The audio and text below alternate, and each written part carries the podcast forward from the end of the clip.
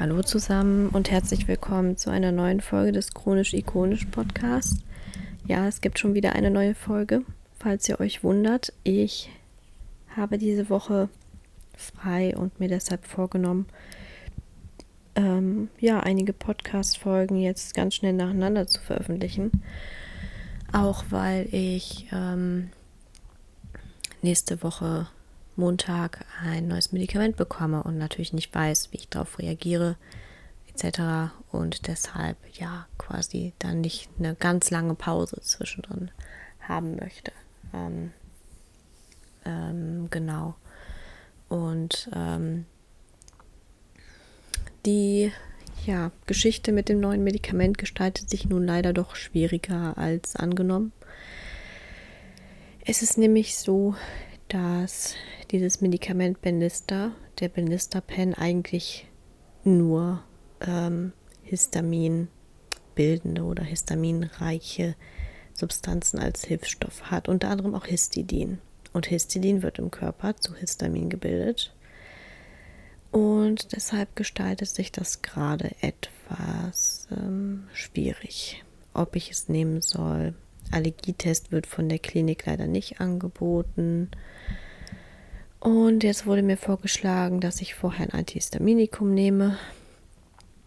Ähm, ja, die Sache ist natürlich, das ist ein Pen, der ins Fettgewebe quasi eingeführt wird und der, das Medikament wird über die Woche verteilt immer weiter vom Körper aufgenommen. Das heißt, ähm, diese Stoffe sind schon eine Weile im Körper und ähm, ja, da ist natürlich dann die Frage, ähm, muss ich dann die ganze Woche in Zukunft ständig Antihistaminika nehmen? Die machen mich natürlich unglaublich müde. Aber ich schätze die Entscheidung, wie das in den meisten Fällen so ist, muss ich dann für mich selbst treffen. Ob ich das nehme, wie ich das nehme, nehme ich es mit Antihistaminika zusammen. Ja, das wird sich zeigen. Schwierige Entscheidung auf jeden Fall. Leider ist es bei mir so, dass natürlich die Histaminintoleranz die Behandlung von dem Lupus ähm, sehr beeinflusst und sehr einschränkt, weil ich viele Medikamente dadurch natürlich nicht vertrage wo ich dann immer natürlich auch eine gewisse Angst habe, dass äh, der Lupus nicht richtig behandelt werden kann und dass wirklich zu Schwierigkeiten kommt wegen der Histaminintoleranz. Ähm, aber wahrscheinlich muss man dann einfach durch und wirklich dann Antihistaminika nehmen, weil es nicht anders geht. Aber ja, hoffe einfach, dass sich das irgendwie regelt, weil das Cortison beispielsweise, das Prednisolon, ist histaminverträglich, wird ja auch bei Schüben anderem verwendet, bei Allergieschüben. Aber das vertrage ich zum Beispiel auch sehr, sehr schlecht mit vielen Nebenwirkungen. Von daher ist das natürlich schon berechtigt, dass man ähm, nach einer Alternative sucht. Und dann ist natürlich die Frage, wenn man, wenn ich sowieso auf etwas, was eigentlich nicht histaminreich ist, so reagiere, dann vielleicht sollte ich das wirklich in Erwägung ziehen, etwas anderes zu nehmen, was äh, histaminreich ist, aber ähm, ja, vielleicht dann ansonsten nicht so viele Nebenwirkungen hat. Naja, ähm, es sind ja nur die Hilfsstoffe. Ob ich den Wirkstoff vertrage, das wird sich dann zeigen. Das ist natürlich auch immer eine Sache. Was ich auf jeden Fall schon so als Erfahrung mitnehmen kann, ist, dass ich viele dieser starken Wirkstoffe äh, schon im Magen-Darm-Trakt nicht vertrage, dass ich da Bauchschmerzen von bekomme, weil mein Magen natürlich empfindlich ist. Da ist so ein Pendler natürlich etwas besser, weil der nicht über den Magen geht. Aber das muss man, schätze ich, einfach dann ausprobieren. Dann werde ich wahrscheinlich einen anaphylaktischen Schock riskieren. Aber ähm, da muss ich dann wahrscheinlich einfach durch. Ähm,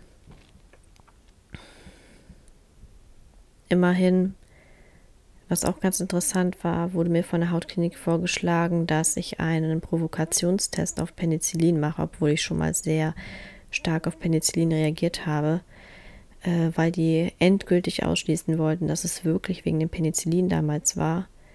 Und da riskiere ich lieber eine allergische Reaktion für ähm, ähm, ja, für eine richtige Behandlung von dem Lupus, als wenn ich die riskiere für einen Provokationstest zu einem Medikament, wo ich eigentlich schon weiß, dass ich es ähm, eigentlich, ja, dass ich es eigentlich nicht vertrage. Das ist generell so eine seltsame Logik von Hautärzten oder der Hautklinik, in der ich war, dass die gesagt haben, ja, wenn sie darauf noch keine allergische Reaktion hatten, dann muss das nicht getestet werden. Ja, aber wenn ich doch nichts an meinem Lebensstil, an der Ernährung, an Medikamenten verändert habe und dann etwas Neues nehme und darauf allergisch reagiere, ist es ja klar, dass ähm, ja, da ist es doch ganz klar, dass es daran liegen muss. Da muss ich nicht noch mal einen Provokationstest machen und meinen Körper noch zusätzlich belasten. Ja, aber die Ärzte sind da manchmal auch ein bisschen seltsam, dass sie äh, alles quasi hautnah miterleben möchten, um es einem zu glauben teilweise, was sehr schade ist. Vielleicht sollte da das Prinzip auch nochmal überdacht werden, ähm, ob man denn nicht gewisse Dinge übers Blut auch testen kann, ohne den Patienten noch zusätzlich ähm, zu belasten. Ne? Weil sich von einem anaphylaktischen Schock zu erholen, das ist nicht ohne, genauso wie von einer ähm, schwächeren allergischen Reaktion. Da ist es auch schon schwierig. Und es werden natürlich gewisse, ja, das Immunsystem wird wieder in Gang gesetzt, wo dann natürlich die Frage ist, wenn das, wenn das jemand mit einer chronischen Erkrankung ist, kann es natürlich auch sein, dass die dann wieder, dass dann wieder ein stärkerer Schub ausgelöst wird. Und das muss man auch immer im Hinterkopf behalten.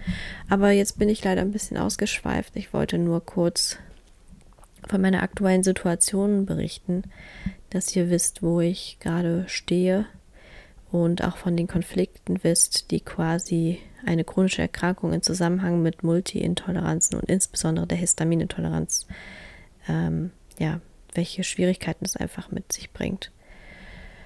Aber in der heutigen Folge soll es um die Migräne mit Aura gehen. Ähm, ist auch eine Erkrankung, die mich begleitet, ähm, insbesondere seit meiner Kortisonstoßtherapie äh, 2017. Aber ich hatte auch einmal vorher in meiner Kindheit eine Migräneattacke ähm, die einzige Migräneattacke in meiner Kindheit eigentlich. Und das war, nachdem ich, ähm, ich war damals, glaube ich, also als Jugendliche bei einer Kosmetikerin und wer da schon mal war, weiß, dass man dann auf so einer Liege liegt und dann ähm, kann es sein, dass da, dass die dieses ähm, sehr helle Licht benutzen quasi, um sich die Haut besser anschauen zu können und dann ähm, war das quasi so ein Ringlicht und es war sehr gleißend helles und sehr weißliches Licht. Und ich habe quasi da äh, längere Zeit dann natürlich reingeguckt. Und da kann ich mich dran erinnern, dass ich dann nach Hause gekommen bin und erstmal ähm, ziemliche Kopfschmerzen hatte. Auch so, ich weiß gar nicht, ob ich diese Sehstörung dann auch hatte, dass ich quasi ähm, auch Aura hatte, aber ich hatte auf jeden Fall Kopfschmerzen, habe mich erstmal hingelegt. Es hat aber zum Glück nicht so lange gedauert. Ähm, ich hatte ja damals noch keine ähm, chronische Erkrankung diagnostiziert, auch kein, äh, keine Histaminintoleranz und dann ging es wieder. Ähm, dann war eine Freundin bei mir, die musste dann eine Weile noch irgendwie warten, während ich da auf meinem Bett lag, aber es wurde dann zum Glück wieder besser.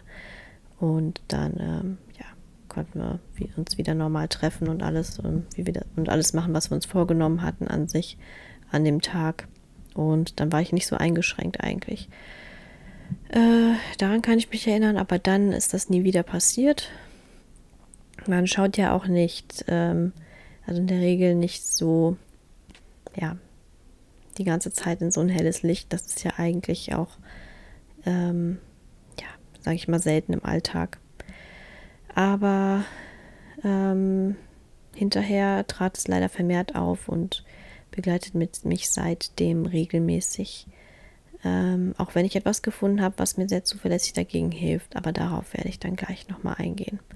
Aber zunächst einmal allgemein dazu, was überhaupt Migräne ist.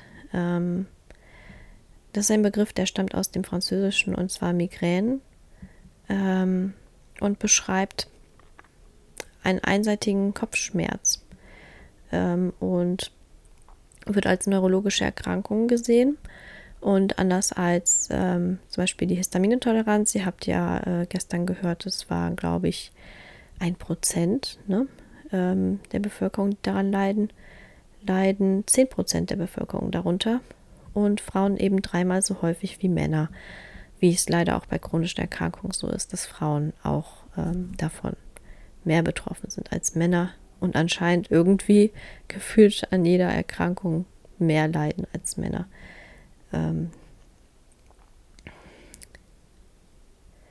genau, aber wenn man die Verteilung jedenfalls vor der Pubertät äh, ähm, betrachtet, dann ähm, ja, sind Männer oder Jungen genauso betroffen wie Mädchen. Also es muss eindeutig einen Zusammenhang auch mit äh, den Hormonen geben. Äh, da komme ich auch nachher nochmal genauer drauf zu sprechen. Ähm, und Migräne beschreibt einen ähm, periodisch wiederkehrenden äh, halbseitigen Kopfschmerz, der anfallartig ist und oft auch als pulsierend wahrgenommen wird. Ähm, also es ist kein Kopfschmerz, der quasi die ganze Zeit vorhanden ist, ähm, sondern und sag ich mal einmal auftritt und nie wiederkommt, sondern kommt immer wieder ähm, und wird dann auch von anderen Symptomen begleitet, äh, meistens Übelkeit, Erbrechen, auch eine gewisse Lichtempfindlichkeit oder Geräuschempfindlichkeit. Ähm, und ähm, es ist auch bei manchen Leuten so, dass die bei einem Migräneanfall nur in einem dunklen Raum ohne Geräusche liegen können eben wie der, wegen dieser Empfindlichkeit und weil diese Empfindlichkeit halt, wenn es zu laut oder zu hell ist, ja, weil dann eben der Kopfschmerz halt noch verstärkt wird, leider. Und ähm, bei manchen Patienten mit Migräne ist es halt auch so, dass äh, eine Migräneaura dieser äh, Migräneattacke an sich vorausgeht. Ähm, und das sind optische und sensible Wahrnehmungsstörungen. Äh, es sind aber auch motorische Störungen sind sogar auch möglich. Und ähm,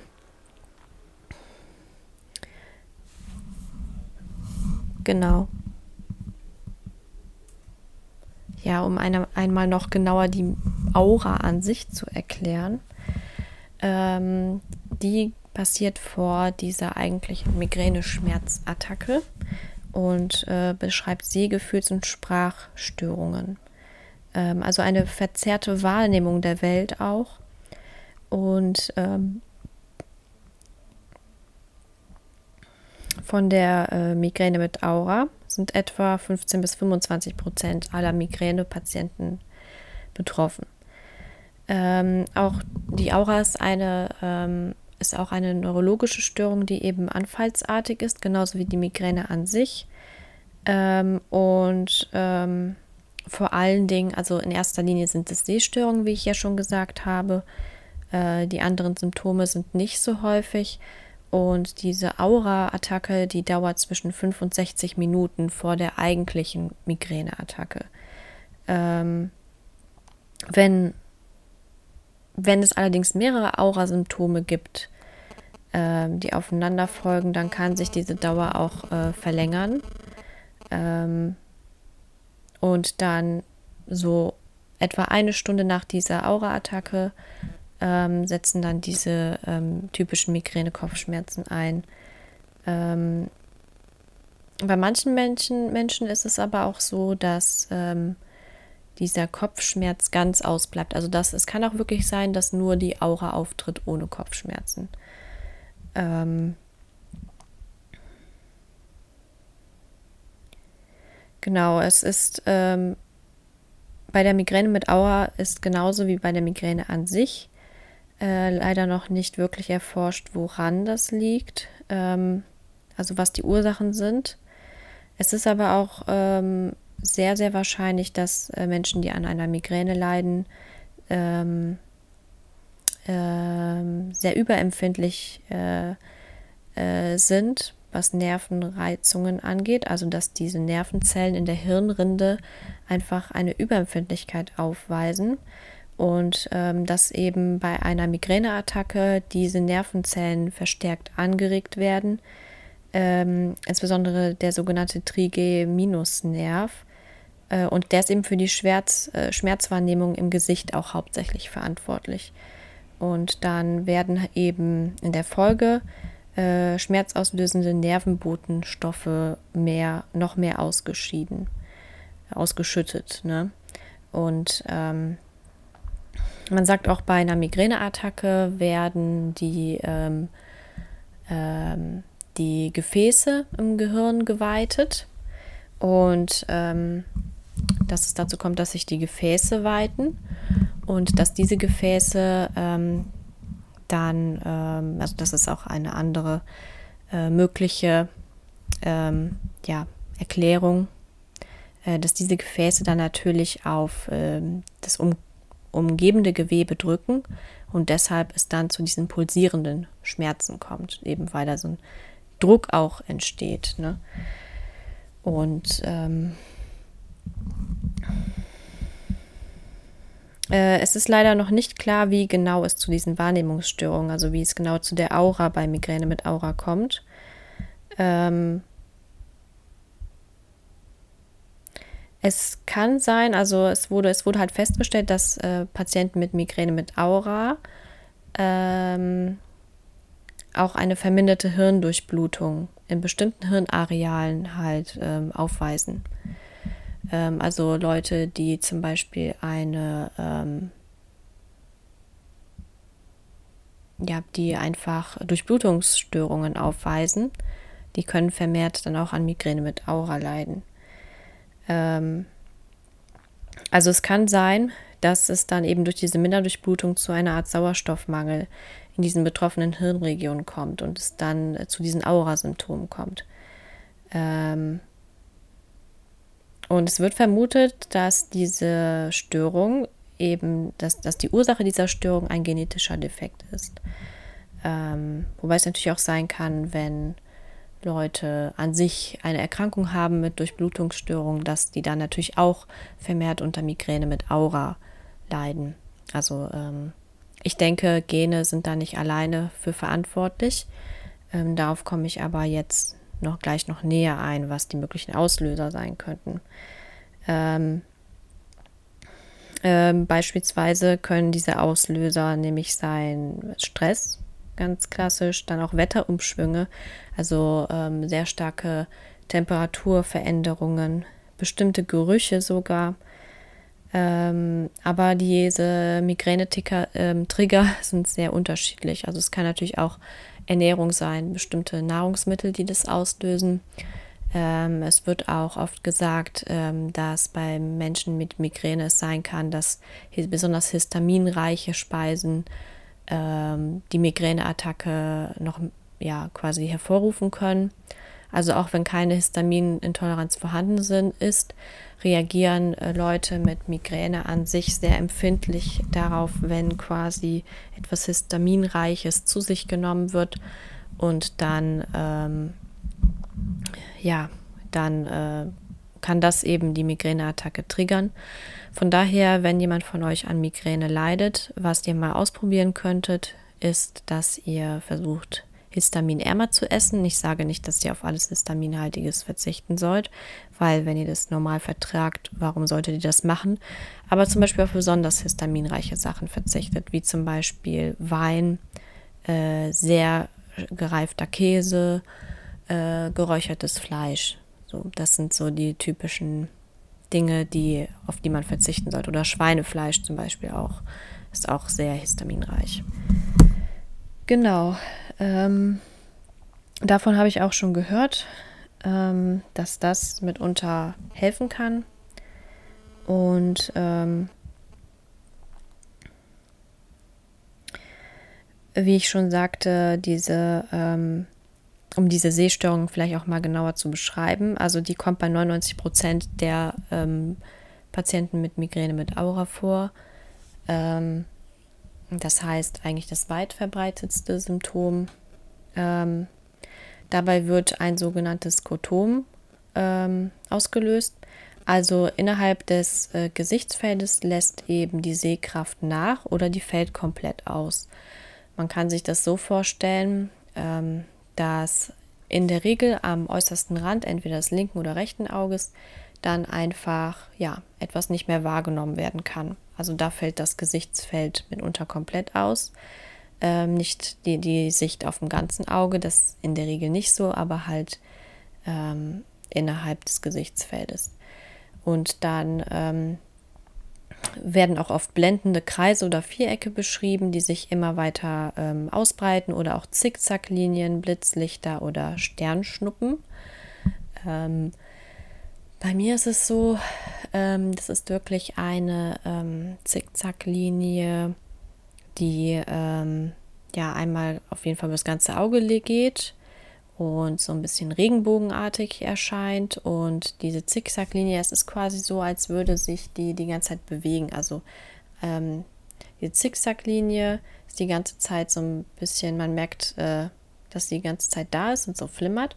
Aber es äh, folgt immer so ein Blitz, der da durchläuft, quasi wie ein richtiger Blitz, ähm, der in Bewegung ist, äh, wird diese Zickzacklinie immer beleuchtet. Von Anfang bis Ende läuft es da durch.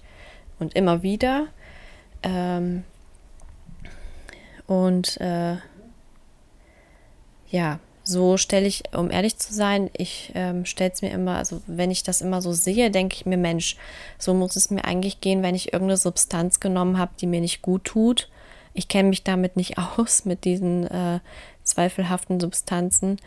Ähm, und ich habe auch noch nie in meinem Leben zu viel Alkohol getrunken oder sonstiges. Ich war auch noch nie betrunken äh, wie soll man das auch sein mit Histaminintoleranz? Also ich bin da auch ehrlich gesagt froh drum, dass ich die Erfahrung noch nicht gemacht habe.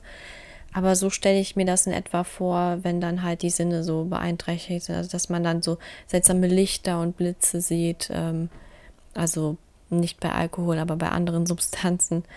Ähm, und dann ja, ich glaube, so kann man sich das ganz gut irgendwie vorstellen, also, dass das vielleicht so ähnlich ist. Also einfach so eine extreme Nervenüberreizung auch auftritt. Ähm, und diese Sehstörungen, die sind ganz unabhängig davon, ob man eben das Auge geschlossen oder offen hat. Ähm, also man kann, sieht die mitunter auch, wenn die Augen geschlossen sind. Bei mir ist es persönlich so, dass die mir mehr auffallen, wenn ich die Augen offen habe. Aber zum Beispiel diese eine Zackenlinie, die ich dann immer sehe, äh, die sehe ich dann auch, ähm, ja, so ein bisschen noch, wenn ich die Augen geschlossen habe. Ähm, bei mir ist es, ähm, ist es immer so, dass ähm, ich erstmal merke, dass ich anfange, auf einem Auge seltsam zu sehen.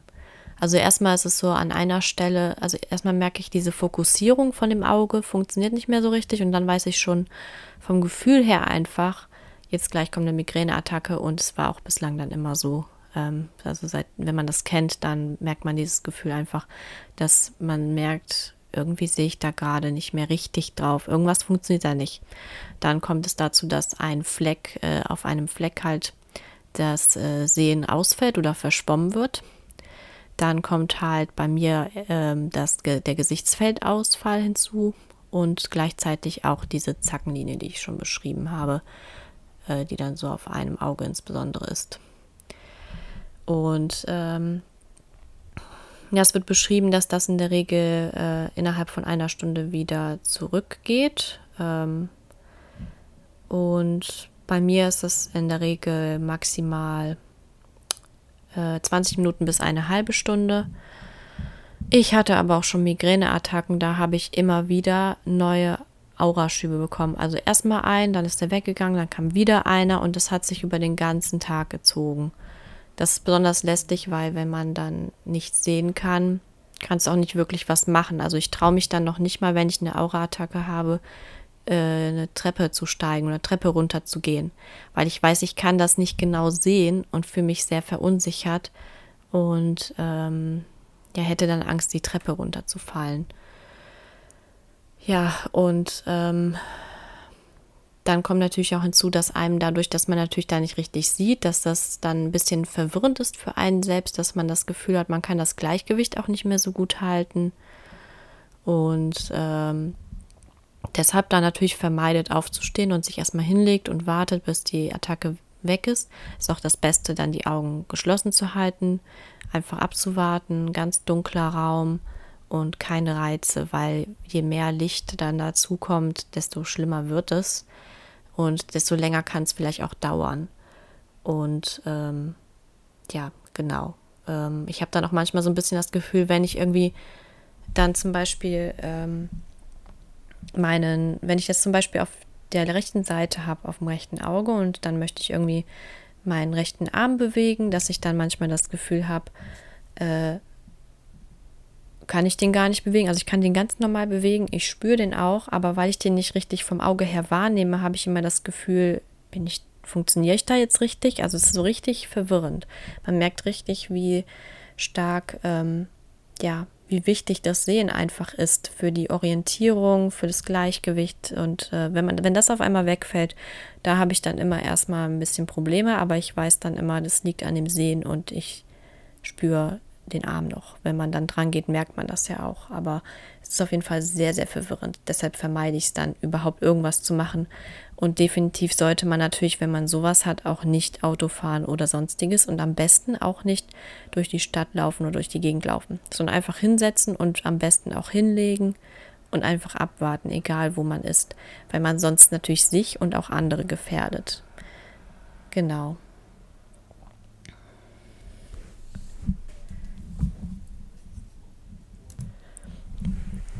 Ja, um einmal zu veranschaulichen, wie denn genau so eine Sehstörung eigentlich dabei aussieht, ähm, könnt ihr sonst auch auf meinem Instagram-Profil mal nachsehen. Ich hatte mir vorgenommen, mal ein Bild dazu zu posten, ähm, dass man einfach ein bisschen, ähm, ja, für Leute, die das noch nie vielleicht hatten, ähm, dass man sich das einfach besser vorstellen kann, wie das dann aussieht. Und ähm, ich werde mal sehen, ob ich da ein geeignetes Bild finde. Und dann könnt ihr definitiv bei Instagram mal vorbeischauen, weil es ist immer leichter, das selbst zu sehen, als wenn man es erklärt. Und äh, Leute sind dann immer ganz verwundert. Also ich hatte es einmal meinen Eltern zum Beispiel gezeigt, um zu erklären, wie das dann für mich aussieht. Und die waren ganz äh, schon fast schockiert, dass man dann sowas sieht, weil es ähm, ja schon erschreckend ist. Ähm, und ähm, oft auch, äh, wenn man das vielleicht das erste Mal hat, auch mit etwas anderem, nämlich mit einem Schlaganfall, ähm, verwechselt wird, ne, weil es genauso aussehen kann. Und ja, äh, etwa 30 bis 54 Prozent der Leute mit Migräne mit Aura leiden auch unter Gefühlsstörungen ähm, zum Beispiel eine Art Kribbel- oder Taubheitsgefühl in den Händen, Armen oder in den Wangen. Ähm, das habe ich zum Beispiel auch, ähm, insbesondere in letzter Zeit noch zusätzlich gehabt, wenn ich eine Migräne mit Aura hatte. Dass ähm, es bei mir aber allerdings so ist, dass erstmal diese äh, Sehstörungen auftreten, dann gehen die weg, dann kommen die Kopfschmerzen und ähm, dass dann halt ich das Gefühl habe, dass meine Finger taub werden. Also, ähm, oder einschlafen, so dieses Einschlafgefühl. Ähm, kann natürlich auch mit Durchblutungsstörungen zusammenhängen, aber das habe ich eigentlich nur so stark, wenn ich ein, eine Migräne mit Aura-Attacke habe. Und ähm, das bleibt tatsächlich auch noch ein bisschen länger. Also es ist kein, ähm, ähm, ich habe das in der Regel, ich habe in der Regel das Gefühl, dass mir der Daumen und der Zeigefinger zusammen einschlafen. Also es ist quasi so, als äh, würde ich da irgendwie nachts seltsam drauf liegen. Das kennen vielleicht manche von euch und dann schlafen die Finger ein. Aber halt einfach so. Also erstmal kribbelt das und ich merke, es wird irgendwie gefühlt, ähm, ähm, also es wird langsam taub und dann, ja, wie gesagt, werden die Finger taub. Ich versuche die dann die ganze Zeit zu bewegen und was ich dann sonst dagegen mache, äh, gegen diese Migräneattacken, sage ich euch gleich noch. Ähm, oder auch zu wärmen. Ja, dass das einfach irgendwie ähm, wieder besser wird. Ähm, ist auf jeden Fall sehr erschreckend. Also ich hatte es einmal auch, dass ähm, der eine Mundwinkel äh, sich angefühlt hat, als würde der einschlafen, so als würde das Gesicht quasi einschlafen. Ist dann zum Glück schnell wieder weggegangen.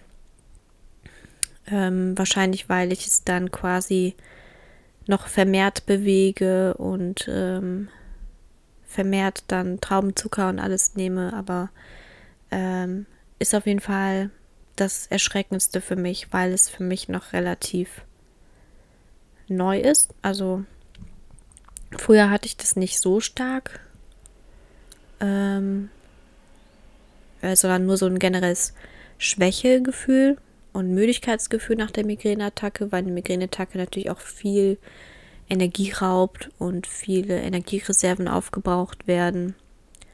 Und von daher ist das etwas Neueres für mich, was ich dann immer versuche, wo ich am meisten Angst habe, wenn ich eigentlich eine Migräneattacke habe. Weil wenn dann auf einmal die Hände gefühlslos werden, das ist ähm, nicht so schön. Also wenn die einschlafen, ne? Ähm, sehr unangenehmes Gefühl. Ähm, in 9 bis 31 Prozent der Fälle kommt es auch zu Sprachstörungen. Bei mir ist das so, dass ich, ähnlich wie das manche Leute bei der Fatigue auch haben, wie ich das auch sowieso wegen der Fatigue auch hin und wieder habe, bei mir ist es einfach so, dass ich, ähm, ja, dass ich schon noch, ich kann noch sprechen, aber ich habe halt Wortfindungsstörungen. Also das fällt irgendwie alles ein bisschen schwierig, das ganze Sprechen und dann muss ich überlegen, was, ähm, also ich weiß, was ich sagen will, aber irgendwie fallen mir die Worte dann nicht mehr so ein. Und ich hatte das auch schon mal, dass sich mein Kopf komplett leer quasi bei so einer Migräneattacke anfühlt. Also, dass äh, ich das Gefühl habe, ich kann keinen klaren Gedanken mehr fassen. Das habe ich in der Regel auch, ähm, ja, schon während der Aura eigentlich. Genau, also das ist ja auch ein Symptom von der Aura, bevor den eigentlichen Kopfschmerzen, aber es zieht sich dann immer auch ein bisschen. Ähm, also eigentlich kann auch teilweise die Aura fließend in den Kopfschmerz übergehen. Es ist nicht so, dass Aura, dann ist Aura weg und dann kommt erst der Kopfschmerz, sondern manchmal dauert das ein bisschen länger an, äh, weil das endet nicht so abrupt quasi. Ähm, ja, also entweder die Aussprache ist beeinträchtigt bei manchen Leuten oder die Wortfindung, so ist es jedenfalls bei mir. Und ähm, es wird auch von atypischen Auren gesprochen. Ähm, ähm, dann darunter wird eben die Migräne mit Hirnstammaura ähm, ja, bezeichnet. Also es gibt eben diese typische Migräneaura, die ich gerade beschrieben habe, und dann die Migräne mit Hirnstammaura. Ähm, und die Leute berichten dann eben von Drehschwindel, von Tinnitus, Doppelbildern oder Bewusstseinsstörungen. Ähm, genau, und ähm, also Schwindel habe ich auch manchmal empfunden, definitiv. Ähm, Tinnitus an sich nicht. Man hat manchmal das Gefühl, so das Hören ähm, wird ein bisschen, also nicht unbedingt beeinträchtigt, aber dass man so ein Rauschen hört. Das hatte ich auch schon mal und im Zusammenhang mit der Aura auf jeden Fall. Ähm, und dann kann noch eine hemiplegische Migräne diagnostiziert werden. Und zwar, wenn eben, wenn es eben, ähm, ja, wenn die Motorik gestört ist bei einer Aura äh, wie zum Beispiel eine halbseitige Lähmung.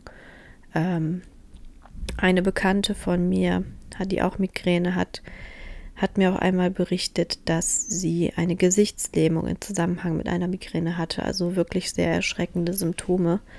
Ähm, und diese motorischen Symptome, die können auch ähm, eben länger dauern als andere Aura-Symptome. Ähm, die bilden sich dann aber innerhalb von 72 Stunden wieder vollständig zurück. Ähm,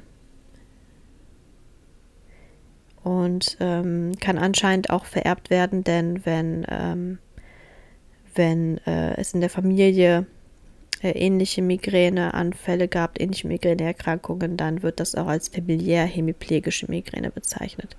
Das nun mal ähm, zu den verschiedenen Formen, die es da auch einfach gibt.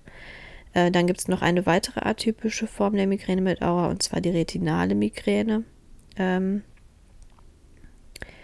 das sind, ähm, ja, das ist eine sehr seltene Migräneform und ähm, die kennzeichnet sich durch vorübergehende ähm, visuelle ähm, Symptome, äh, dass zum Beispiel ein Flimmern vor den Augen wahrgenommen wird, Gesichtsfeldausfälle als Skotome ähm, oder auch Erblindung sogar.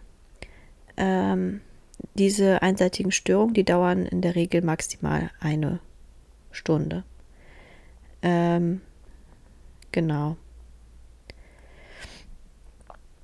Ähm, natürlich ist es so, wenn man eine Migräne mit Aura diagnostizieren will, dann muss man natürlich erstmal andere mögliche Ursachen ausschließen. Also ähm, natürlich kann eine Sehstörung zum Beispiel auch ähm, für eine Durchblutungsstörung stehen oder für eine Augenerkrankung.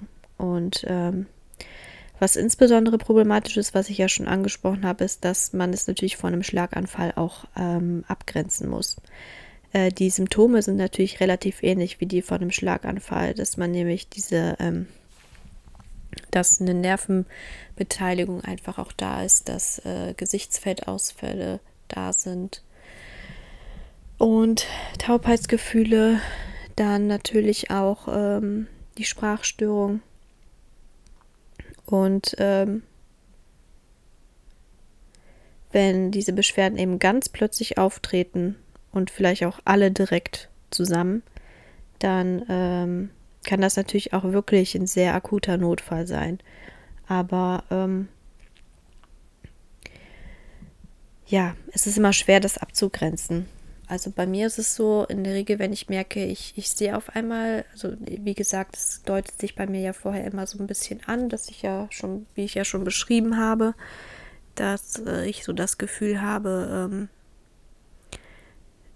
ich kann erstmal nicht richtig fokussieren und dann kommt das alles nach und nach. Und dann weiß ich eigentlich schon, es kommt alles ganz schrittweise.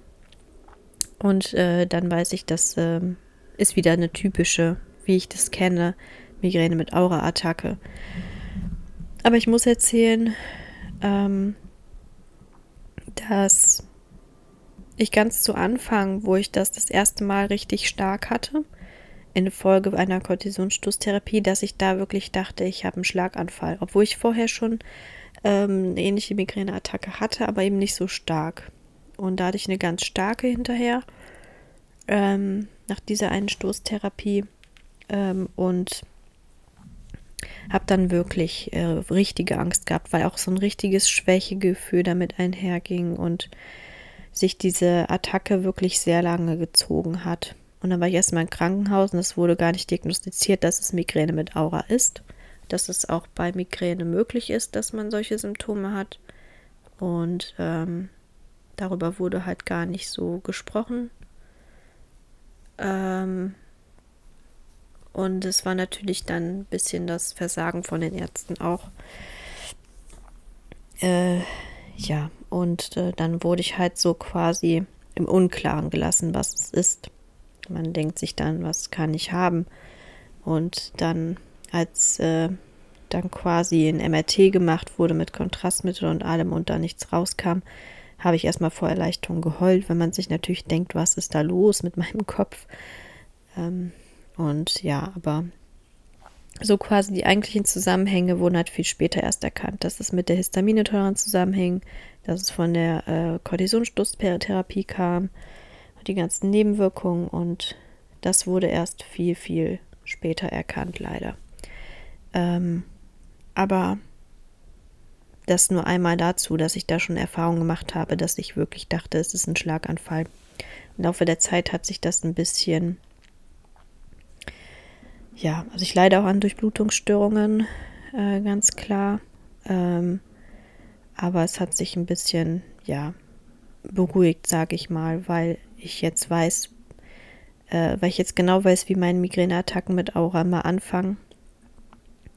Und sollte da irgendwas Atypisches sein, würde ich es merken und dann definitiv als Notfall werten. Aber ansonsten weiß ich, wie das in etwa aussieht. Und vor allen Dingen natürlich, dass es sich nach bestimmt, also normalerweise einer halben Stunde zurückbildet, was bei einem Schlaganfall ja manchmal nicht so ist, leider.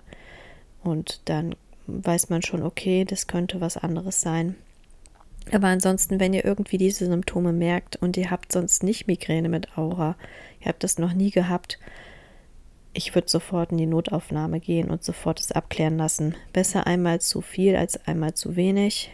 Und ähm, ja, genau, dass man das, wenn man einfach merkt, also ich hatte noch, wenn man, wenn ihr zum Beispiel auch Migräne habt und noch nie eine Aura hattet und dann auf einmal das merkt und ihr wisst, das kann Migräne mit Aura sein, aber es kann halt, wenn es halt wirklich für euch nicht typisch ist, dann geht bitte zum Arzt und lasst es abklären. Also ich möchte hier nicht irgendwie sagen und das Ganze verharmlosen, weil ein Schlaganfall ist nicht, ein Schlaganfall ist nicht zu spaßen. Also das dann definitiv einfach mal abklären lassen in aller Ruhe und ähm, ne, dass man einfach die nötigen Untersuchungen macht, dass sie feststellen können, woran das liegt.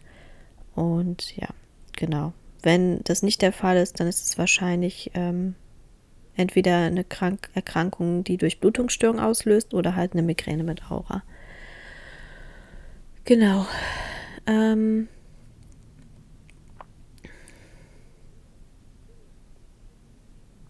Und was auch sehr interessant ist, worauf ich noch, was ich oft bei der Recherche auch noch herausgefunden habe, ist das Alice im Wunderland-Syndrom, äh, was anscheinend auch bei der Migräne mit Aura in Zusammenhang auftreten kann nämlich das, ähm, das wird auch TOTS-Syndrom genannt.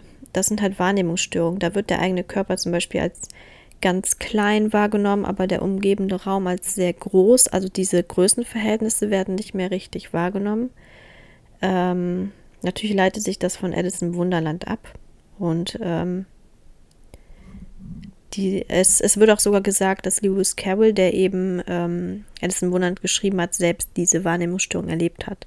Das heißt, es basiert sogar nur als kleinen Fakt am Rande auf seinen wahren, äh, auf, auf, wahre Begebenheiten oder seine Erlebnisse. Ähm, das kann halt in Zusammenhang mit einer Migräne mit Aura auch noch auftreten.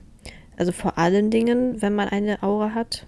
Ähm, aber das haben vor allen Dingen Kinder und Jugendliche. Ähm, das, äh, es lässt sich nicht genau sagen, wie viele das haben.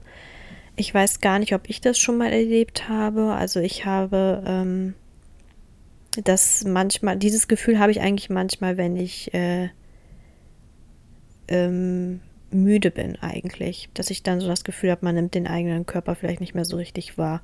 Oder sich, oder manchmal hatte ich das auch in Zusammenhang mit einer Meditation dass man dann da sitzt, in diesen typischen, äh, ich weiß nicht, wie man das nennt, eine Art Schneidersitz ist es ja. Und dann ähm, hat man das Gefühl, habe ich manchmal das Gefühl, wenn ich die Augen geschlossen habe dabei, dass ich mich als sehr, sehr groß wahrnehme. Ähm, im Vergleich zu dem Raum, in dem ich bin und dass ich mich vor meinem inneren Auge so selbst als sehr groß sehe. Ähm, also es kann natürlich auch einfach damit zusammenhängen, dass man dann verstärkt ähm, auf Dinge einfach auch achtet und ähm, ja, dass man einfach ähm, ja diese verstärkte Wahrnehmung für den eigenen Körper vielleicht auch hat. Ähm, und ähm, ich bin mir nicht sicher, ob ich das in Zusammenhang mit so einer Migräne mit Aura schon mal erlebt habe. Eigentlich nicht, aber eben in Zusammenhang mit Müdigkeit halt auch oft. Ähm, wahrscheinlich nicht so stark, wie das unter Migräne mit Aura der Fall sein kann. Ähm, also es ist für mich nie tatsächlich so, dass gewesen, dass ich Dinge als wirklich groß sehe oder größer als sie eigentlich sind, sondern eher ähm, so ein Gefühl, dass man selbst ähm, entweder ganz klein ist oder ganz groß, aber nicht, äh, also es ist nur ein Gefühl, sage ich mal so. So dieses eigentliche Sehen davon habe ich eigentlich noch nicht wahrgenommen. Ist aber, hört sich aber auch sehr ähm, erschreckend an, würde ich sagen. Vor allen Dingen, wenn man das das erste Mal erlebt. Ähm, ja, ist definitiv auch nicht ohne, weil natürlich die Orientierung dann auch sehr stark eingeschränkt wird. Ähm, also es gibt da verschiedene Symptome, die dann äh, auch auftreten können, zum Beispiel Makroskopie. Also ähm, zum Beispiel der eigene Körper, bestimmte Teile, Hände oder Kopf können plötzlich groß aussehen ähm, oder größer.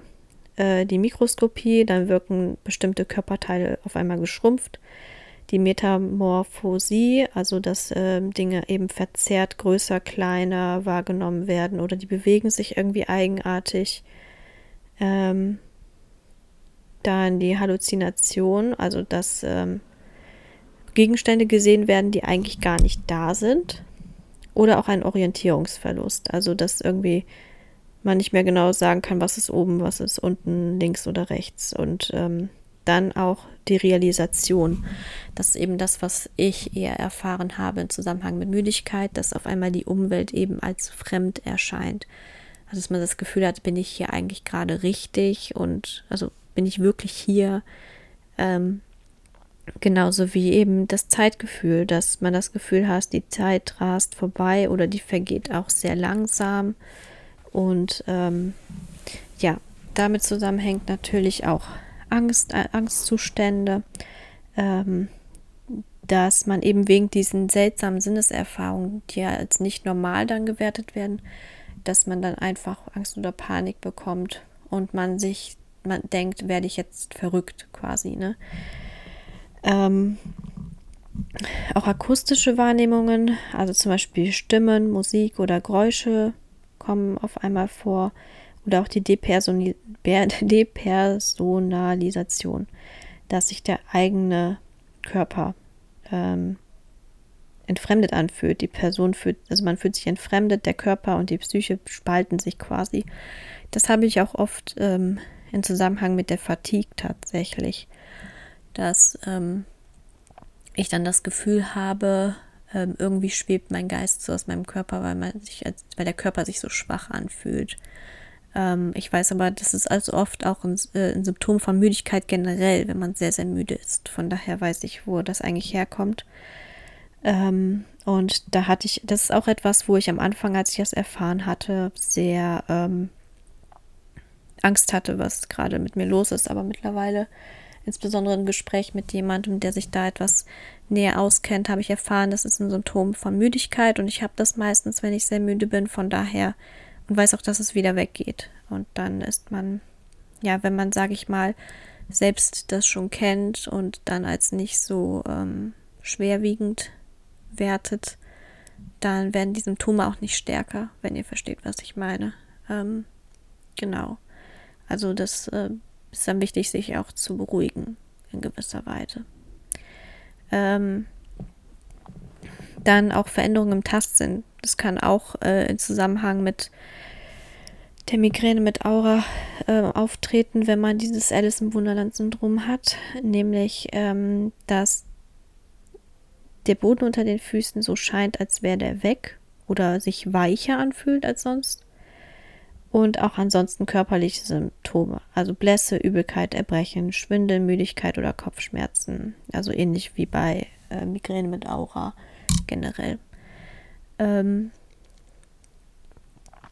Genau, und wenn das Kinder haben, ähm, was ja oft der Fall ist, also meistens Kinder und Jugendliche, dann ist es so, dass diese sich zurückziehen, weil sie auf einmal Angst bekommen, weil ähm, eben diese Umwelt so, um, ja, so, so anders erscheint. Ähm, und dass die Symptome eben häufig auch vor dem Einschlafen auftreten können, aber auch mitten am Tag erscheinen können. Also wie ich schon sagte, bei Müdigkeit verstärkt eben. Ähm,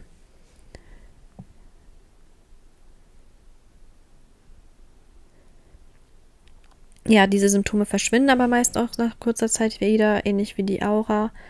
Äh, natürlich ist es aber auch so, wenn man solche Symptome aufweist, dass der Arzt das natürlich erstmal weitergehend untersuchen sollte, was dafür die Folge, was da, ähm, ja, die Ursache sein könnte. Also ich kann auch ein bisschen aus meiner momentanen Situation erzählen. Ich habe jetzt seit einiger Zeit das Gefühl, ähm, dass äh, manche Gegenstände ein bisschen verzerrt erscheinen. Aber das habe ich vor allen Dingen, wenn ich halt, äh, wenn die Fatigue besonders stark ist, wenn ich sehr müde bin, auch vor allen Dingen abends. Ähm, eigentlich sehe ich alles vollkommen normal, aber irgendwie habe ich dann immer das Gefühl, dass, ähm,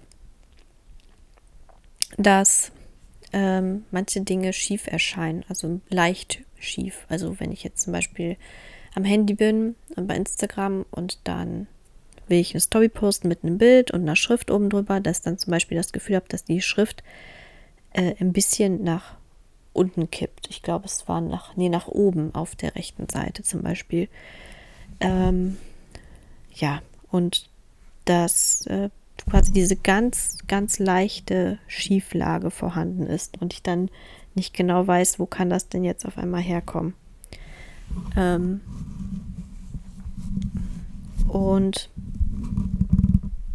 ja, da ist gerade, da sind wir gerade noch dabei, das abklären zu lassen. Ich hatte jetzt ein MRT.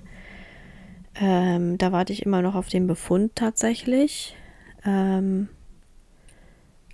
und ähm, obwohl mein Neurologe sich die Bilder schon angeguckt hatte, man kriegt ja immer so eine CD mit dann. Und der meinte, ähm, der hatte einmal etwas von kleine Verkalkung und einmal was von Zyste gesprochen. Äh, oder beziehungsweise, dass an einer Stelle Gehirnmasse von Geburt an wohl fehlt. Was ganz seltsam war. Es ist alles noch ein bisschen ungeklärt. Auf jeden Fall habe ich das auf jeden Fall auch, wenn ich, ähm, also ein bisschen Alice im Wunderland-Syndrom, wenn ich äh, etwas müde bin. Und da sind wir auch gerade dabei abzuklären, woran das liegt. Ist auf jeden Fall wichtig. Wenn ihr das habt, lasst es auf jeden Fall auch abklären. Ähm, es kann natürlich auch an sowas wie, äh, wenn man Brillenträger ist, kann es auch daran liegen, dass die Brille falsch eingestellt ist. Da muss man dann natürlich auch gucken. Ähm, weil ähm, manchmal ist es so, dass die Augen ja unterschiedliche Krümmungen haben. Und wenn die Krümmung falsch eingestellt ist, dann nimmt man auch oft Dinge schief wahr. Ne? Und ähm, da muss man dann auch gucken, vielleicht muss man da etwas umstellen. Genau, einfach mehr, das sind so die Sachen und natürlich zum Augenarzt gehen. Ansonsten, vielleicht kann es auch sein, dass man leicht schielt. Das ist nämlich auch oft der Fall, dass man gewisse Sachen etwas schief oder seltsam wahrnimmt, wenn man leicht schielt. Es gibt auch Formen von Schielen, die man gar nicht so von außen wahrnimmt. Das sind so Dinge, die man dann sonst noch abklären sollte. Äh, abklären lassen sollte, genau. Ähm, Leider kann man dieses ähm, Alice im Wunderland-Syndrom auch bislang nicht beurteilen, ähm, gezielt behandeln, muss man dazu leider sagen. Ähm, aber wenn Kinder das haben, verschwindet es auch oftmals im Erwachsenenalter dann einfach. Ähm, genau. Äh, manchmal, wenn das natürlich sehr stark vorhanden ist, gibt man auch Beruhigungsmittel. Ähm, Wahrscheinlich auch wegen den Angstzuständen, die damit natürlich selbstverständlich zusammenhängen, weil wer hätte nicht Angst, wenn man auf einmal gar nichts mehr richtig wahrnehmen kann. Und ähm, es gibt aber dann für das Alice im Wunderland-Syndrom auch unterschiedliche Ursachen, also die Migräne, Epilepsie, aber auch der Epstein-Barr-Virus oder auch Drogenmissbrauch. Das ist auch etwas, was im Zusammenhang damit oft äh, ja, ähm, auftritt. Ähm, genau. Ähm, man nimmt an, dass das eben in einem bestimmten Bereich des Gehirns, mit einem bestimmten Bereich des Gehirns zu tun hat, nämlich dem Temporallappen. Es ist aber ähnlich wie bei der Migräne eigentlich immer noch unklar, was die hauptsächlichen Auslöser dafür sind. Äh, genau. Das nur dazu. Also ich wollte auf jeden Fall dieses Alice im Wunderland-Syndrom einmal ähm, näher erläutern, weil ich davon bislang auch noch nie gehört habe. Aber es auf jeden Fall einige ähm, ja, so Erscheinungen erklärt, ne? Und ähm, ja, auch zeigt, dass das etwas ist, was anscheinend durchaus ähm, vermehrt auch im Zusammenhang mit Migräne vorkommen kann. Und ähm, ja, jetzt wollte ich noch äh, zu guter Letzt einmal näher darauf eingehen, was bei mir so Trigger für Migräne sind und was mir hilft dagegen, was meine Hilfsmittel sind. Ähm, Trigger sind ganz klar äh, Medikamente bei mir gewesen, also ähm, sehr viel Cortison. Äh, das kann unter anderem damit zusammenhängen, dass hohe Cortisondosen dafür sorgen, dass der Magnesiumspiegel abgesenkt wird und der Kalziumspiegel oder auch dafür sorgen, dass ähm, eben ja es zu Muskelschwäche kommt. Also es, man, man manchmal das Gefühl hat, man äh, hat nicht genug Magnesium in den Muskeln. Ähm, aber es ist auch generell so, dass viel Cortison auf jeden Fall massenhaft Magnesium und Kalzium verbrauchen kann. Von daher, ähm, und weil ich auch weiterhin noch Cortison nehme, äh, kam es dann, ähm, ja, hat mir das auf jeden Fall ähm, geholfen, auch Magnesium zu nehmen. Also am Anfang, als ich das noch nicht genommen habe, kam es dann häufiger auch zu Migräneattacken und dazu dann zu Symptomen, so typische Magnesiumsymptome, Magnesiummangelsymptome, dass man das Gefühl hat, die Arme und Beine schlafen so ein bisschen ein oder kribbeln. Ja, und da hat es mir auf jeden Fall geholfen, Magnesium zu nehmen. Ähm, ich habe ja eine Histaminintoleranz. Normalerweise ist Magnesiumcitrat super, das wird super gut aufgenommen. Ähm, und ähm, das kann ich leider nicht nehmen. Ähm, das ist nicht histaminverträglich, deshalb nehme ich Magnesiumoxid, zwei Kapseln täglich. Ähm, und da sind etwa 300 Milligramm drin. Und ähm, das hat bei mir aber nicht gereicht, weil Magnesiumoxid leider schlecht aufgenommen wird. Also nicht alles, was in der Kapsel drin ist, wird aufgenommen. Und deshalb muss ich zusätzlich täglich noch eine Kapsel Magnesium-L-Trionat nehmen. Ähm, Genau, also Magnesiumtrionat. Ähm, das ist eine relativ neuartige Form. Davon haben viele vielleicht noch nicht gehört. Ich vertrage es auf jeden Fall gut, also auch histaminmäßig gut. Es ist ja auch nicht aus einer Zitrusfrucht geworden oder sonstiges. Ähm, aber ähm, es wird beschrieben, dass das eine Magnesiumform ist, die ähm, besonders gut im Gehirn wirken kann und besonders gut vom Gehirn aufgenommen wird und in den Zusammenhängen auch gut gegen Alzheimer wirken kann. Ich weiß jetzt nicht, inwieweit das wirklich so ist, daran wird noch geforscht, aber man hat auf jeden Fall auch daran geforscht und ähm, ja, gesagt, es könnte sehr gut dagegen helfen, einfach weil es halt viel besser vom Gehirn aufgenommen wird als andere Magnesiumsorten.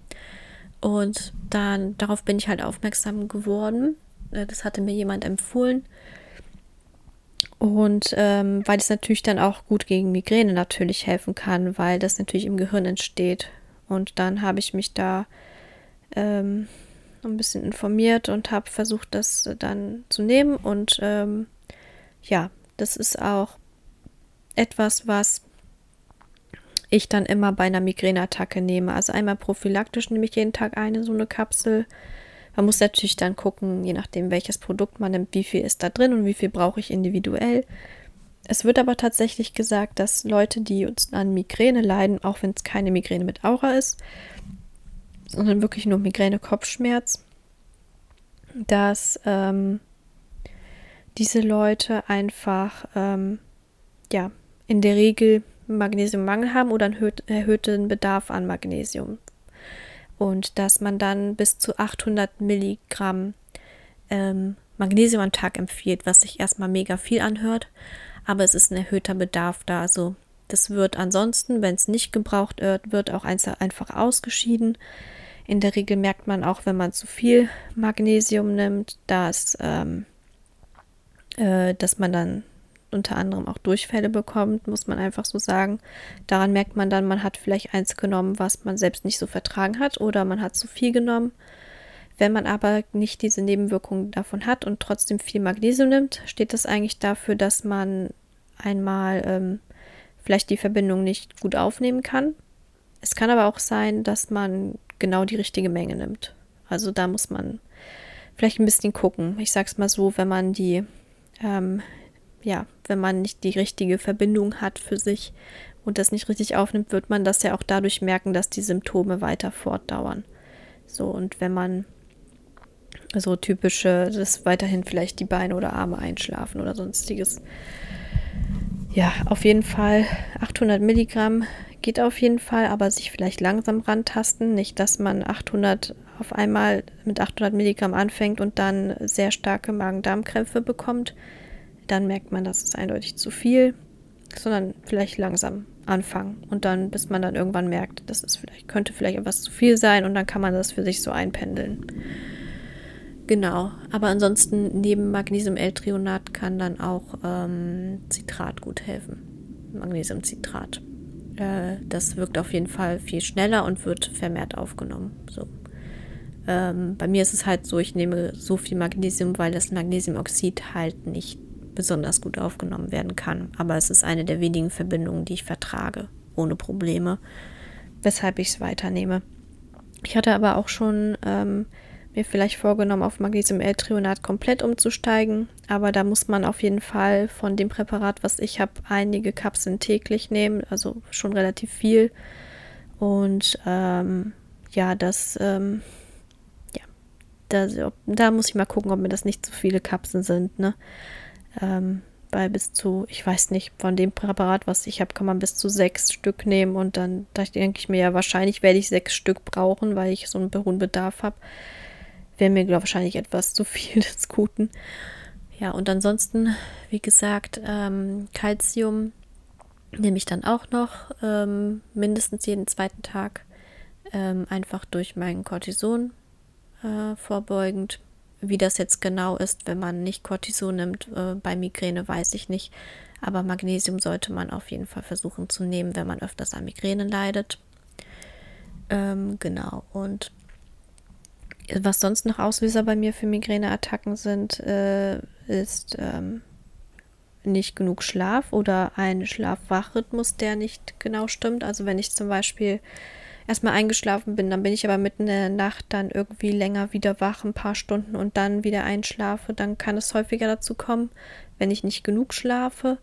Also bei mir ist es so, ich muss schon um die neun, acht, neun Stunden schlafen. Wenn ich jetzt irgendwie nur fünf Stunden schlafe, dann kann es schon gut sein, dass ich danach eine Migräneattacke bekomme.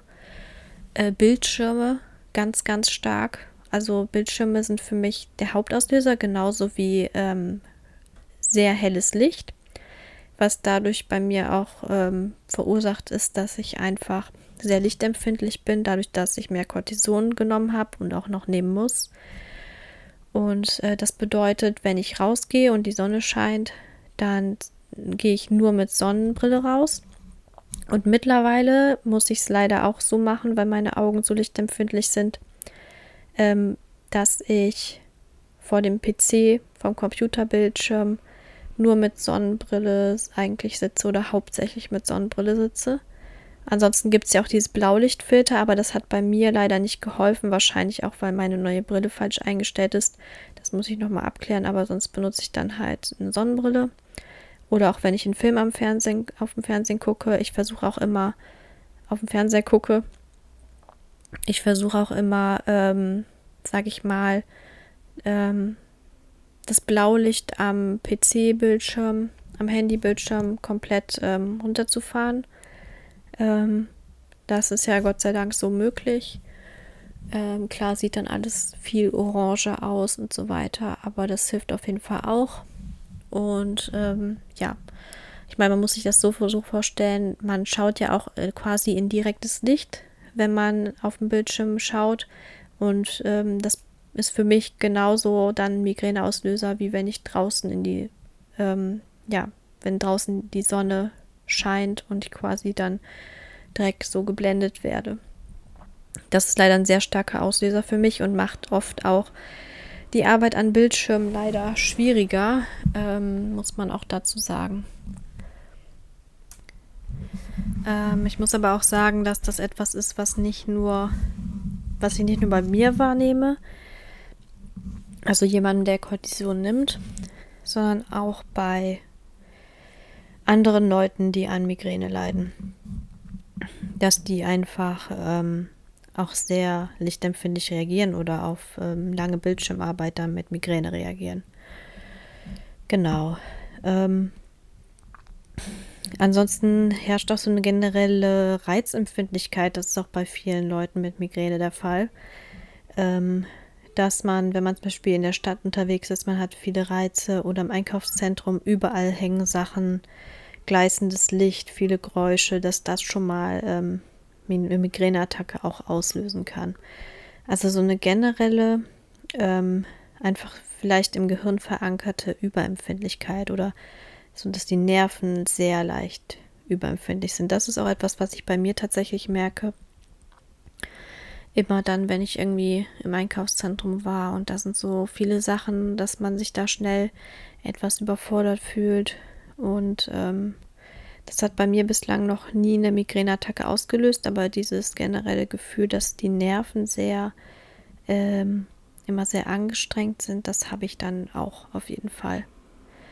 Ja, und ähm, zu guter Letzt, was bei mir noch eine Migräneattacke auslösen kann, ist ähm, Unterzuckerung.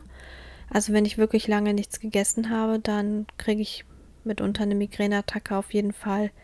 Das heißt, was mir ansonsten neben Magnesium noch hilft, ist ähm, ja einfach Traubenzucker.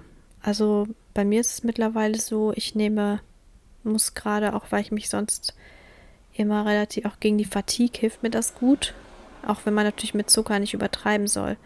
Aber ich nehme so täglich drei Stück von den ähm, Dextro Energy Traubenzuckern. Es sei denn, ich habe wirklich eine Migräneattacke, dann nehme ich damit teilweise und vor allen Dingen, wenn ich diese Taubheitsgefühle in den Händen habe, nehme ich teilweise sehr, sehr viel. Ähm, aber das ist nur dann an dem einen Tag. Und sonst nehme ich drei von diesen Dextro Energy Traubenzuckern, diese kleinen, ähm, nicht, also ein Teil, nicht ein ganzer Würfel, sondern ein so ein Stück, ne?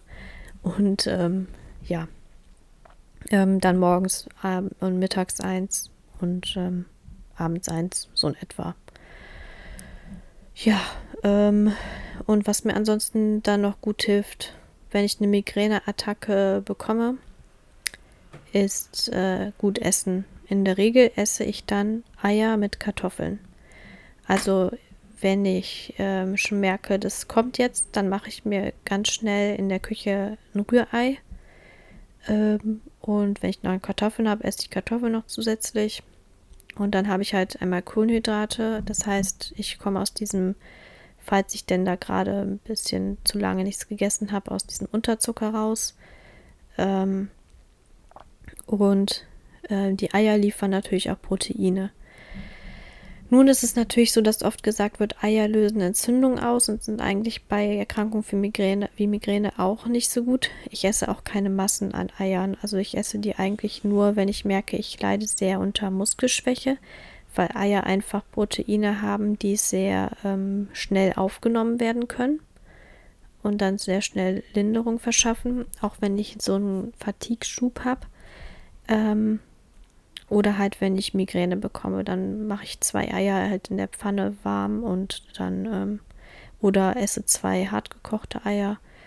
Und das, ja, das hat mir auch sehr geholfen. Und in der Regel, wenn ich halt dann wirklich diese, ähm, wirklich merke, gerade kommt ein, ähm, eine Migräneattacke, dann gehe ich sofort in die Küche, solange ich noch relativ gut sehen kann. Ähm, mache mir die Eier fertig, nehme dann, ähm, ja, und nehme dann dazu ein paar Kartoffeln auch noch. Ähm, nimm das alles mit in mein Zimmer, weil ich mich ja dann, also dass ich quasi Essensreserven dann da habe, weil ich dann weiß, okay, das wird gleich schlimmer und dann kann ich mich wahrscheinlich nicht mehr so bewegen.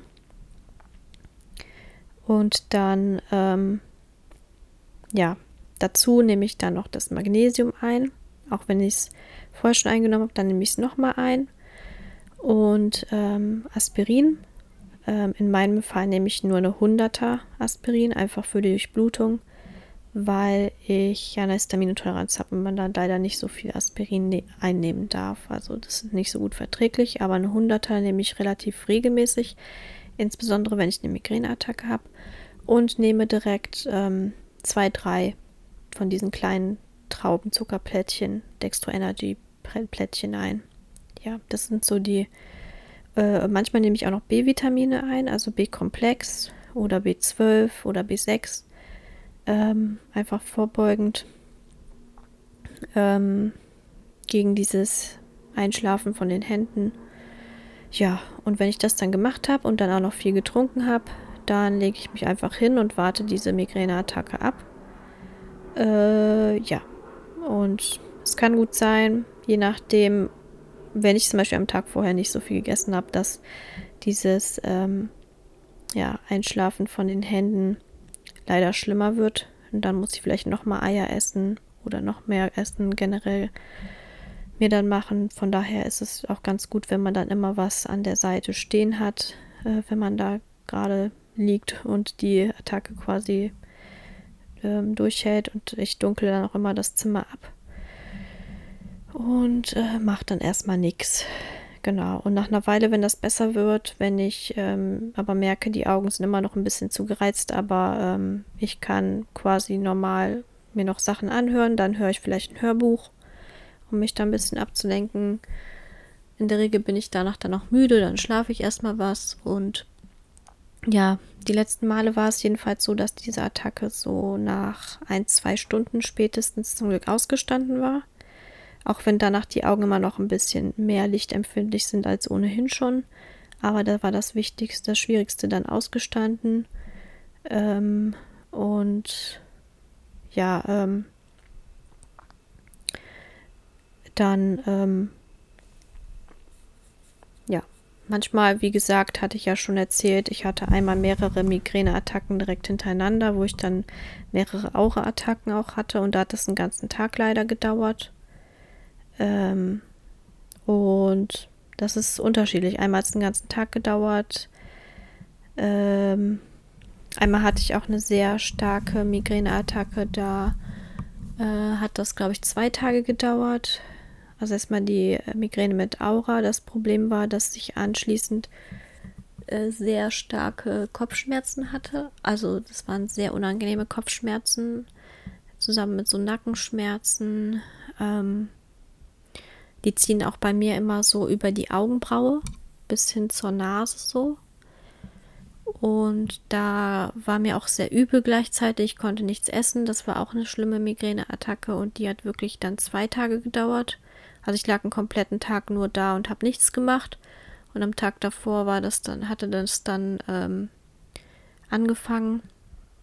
Und da hatte ich eigentlich gedacht, normalerweise geht das bei mir schnell vorbei, aber da war das leider nicht so. Ähm, da war das nämlich auch durch Licht ausgelöst. Es gibt beim Augenarzt diese Untersuchungen, wo die halt mit einer Leuchte ins Auge leuchten müssen und dann, ähm, um da, äh, ja, genaue Untersuchungen zu machen, wo dann auch die Augen getropft werden und dann werden die Pupillen begleitet. Und da wurde halt sehr, sehr arg reingeleuchtet und dann habe ich infolgedessen halt diese sehr, sehr starke Migräneattacke mit starken Kopfschmerzen entwickelt. Ja, da hätte ich wahrscheinlich dann direkt danach auch nicht auf Bildschirme gucken dürfen und nur Sonnenbrille tragen dürfen. Aber das wusste man dann noch nicht so, ne? In Zukunft weiß ich das, äh, dass ich mir wahrscheinlich den Tag danach nach dieser sehr ausführlichen Augenarztuntersuchung dann frei nehme für den Fall der Fälle. Aber ähm, ja, genau, das muss man ja zum Glück nicht allzu oft machen. Ähm, da hatte ich es sehr stark. Also wie gesagt, bei mir ist es ähm, sehr stark durch gleißendes, helles Licht auf, ausgelöst auf jeden Fall und durch Bildschirme. Das sind eigentlich die Hauptauslöser. Ja, das mache ich auf jeden Fall bei einer Migräneattacke. Das hat mir sehr geholfen. Und was ein sehr großer, sehr, sehr großer Tipp von mir ist bei Migräneattacken, äh, ist Akupunktur. Ähm, mein Neurologe, zu dem ich anfangs gekommen bin, als die Migräne diagnostiziert wurde, ähm, der meinte, ähm, in den meisten Fällen hilft eigentlich Akupunktur, also in vielen Fällen auf jeden Fall.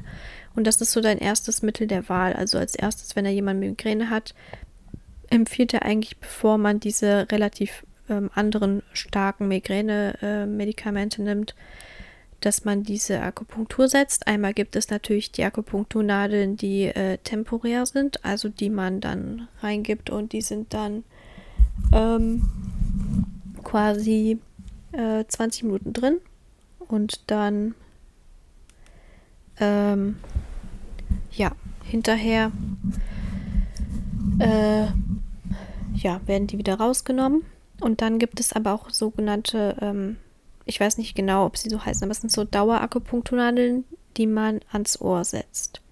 Ähm, das sind quasi, es sind wie so kleine Ohrstecker, also so ganz kleine Nädelchen. Die werden an bestimmte Punkte ins Ohr gesetzt, bestimmte Kopfschmerz- und Migränepunkte. Und dann kommt ein kleines Pflästerchen drauf. Und man, äh, ja, läuft dann quasi mit diesen kleinen Nädelchen im Ohr rum bekommt äh, so kleine Magnete mit und soll diese Magnete dann regelmäßigen Abständen an die entsprechenden ähm, Punkte ans Ohr äh, ranhalten. Ja, und die äh, fallen von alleine tatsächlich raus mit der Zeit. Äh, in der Regel halt bleiben die so zwei bis drei Wochen im Ohr und dann kann man es nochmal wiederholen. Aber bei manchen Menschen, meinte mein Neurologe, ist es auch so, dass die ähm, länger wirken. Also dass die vielleicht bis zu fünf, sechs Wochen wirken auch nachdem die rausgefallen sind und dass man dann wiederholen muss. Das ist etwas, was ich wirklich bei mir festgestellt habe, dass es viel wirkt, weil ich habe das eine ganze Weile lang immer wieder gehabt und dann einmal weggelassen, weil es leider eine Eigenzahlung ist. Also ähm, bei mir kostet das 35 Euro jedes Mal. Äh, leider übernimmt das die Krankenkasse nicht. Da muss man dann gucken, ob man irgendwas vielleicht ähm, ob sich irgendwas absetzen lässt oder sonstiges. Ähm, ja, oder ob, ob man das irgendwie doch übernommen bekommt. Das muss man dann einfach selbst nochmal schauen. Aber ähm, in erster Linie muss man es erstmal selbst bezahlen immer. Und ähm, ist vielleicht auch, der Preis ist vielleicht auch je nach Behandler unterschiedlich. Äh, bei mir ist es dann halt so, dass ich dann äh, einmal die 20-minütige Akupunktur dafür bekomme für den Preis und dann halt dazu noch diese Dauerakupunkturnadeln.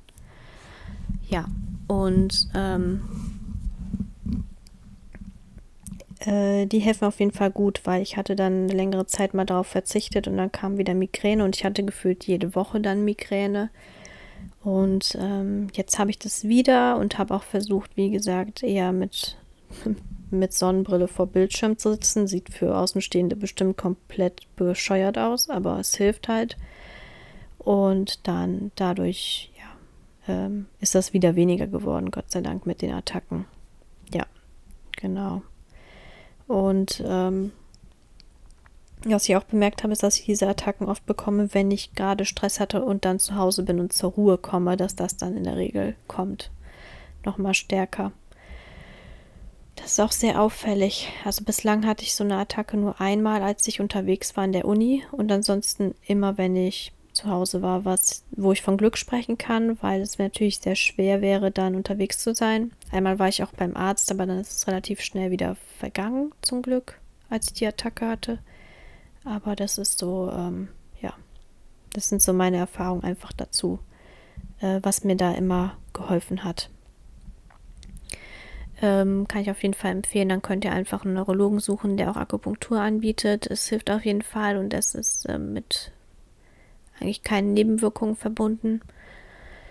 Ähm, also bei mir jedenfalls nicht. Anders als viele andere sehr starke Medikamente gegen Migräne. Ne? Achso, was ich natürlich auch oft noch ähm, nehme, wenn ich eine Migräneattacke habe, zumindest wenn ich Kopfschmerzen habe dazu, dann natürlich eine Ibuprofen. Ähm, ja. Ähm, was jetzt ein etwas sehr skurriler Tipp ist, wo vielleicht einige auch drüber lachen werden. Aber in Italien zum Beispiel wird das öfters angewendet als hierzulande, ist, dass man statt Ibuprofen-Tabletten ähm, Mittel mit Ibuprofen gibt, die für Kinder angewendet werden. Es gibt ja auch zum Beispiel, ähm, es gibt ja, glaube ich, Ibuprofen-Saft es gibt auch Ibuprofen-Zäpfchen zum Beispiel, dass die generell besser verträglich sind, auch für den Magen, als die normalen Ibuprofen-Tabletten. Und das kann ich auch definitiv nur bezeugen, dass das bei mir nicht so stark auf den Magen schlägt und nicht so stark zur Übelkeit führt wie ähm, normale Ibuprofen-Tabletten. Äh, von daher ähm, nur ein Tipp von mir, weil man ja auch oft ohnehin bei Migräne an Übelkeit leidet, von daher und der Magen sehr empfindlich ist. Äh, das ist vielleicht etwas, was nicht über den Magen gehen muss und dann ähm, aber genauso wirkt. So, ähm, genau, das ist nur ein Tipp, der ähm, tatsächlich in anderen Ländern anscheinend öfters angewendet wird, auch nicht nur bei Kindern, aber hierzulande neigt man als Erwachsener eher dazu, direkt die Tablette zu schlucken. Aber das muss natürlich durch einige Organe dann erstmal durch, bis es aufgenommen wird. Und vor allen Dingen schlägt es sehr auf den Magen leider. Ja, genau. Ähm, jetzt habe ich natürlich sehr lange geredet. Das war, glaube ich, bislang die längste Folge, die ich hier auf dem Podcast hatte. Ähm, Ähm, aber ich habe natürlich sehr, sehr viel auch erklärt. Ne? Also äh, zu der Migräne an sich und zu den Hilfsmitteln. Und ich hoffe, ich konnte euch da ein bisschen weiterhelfen.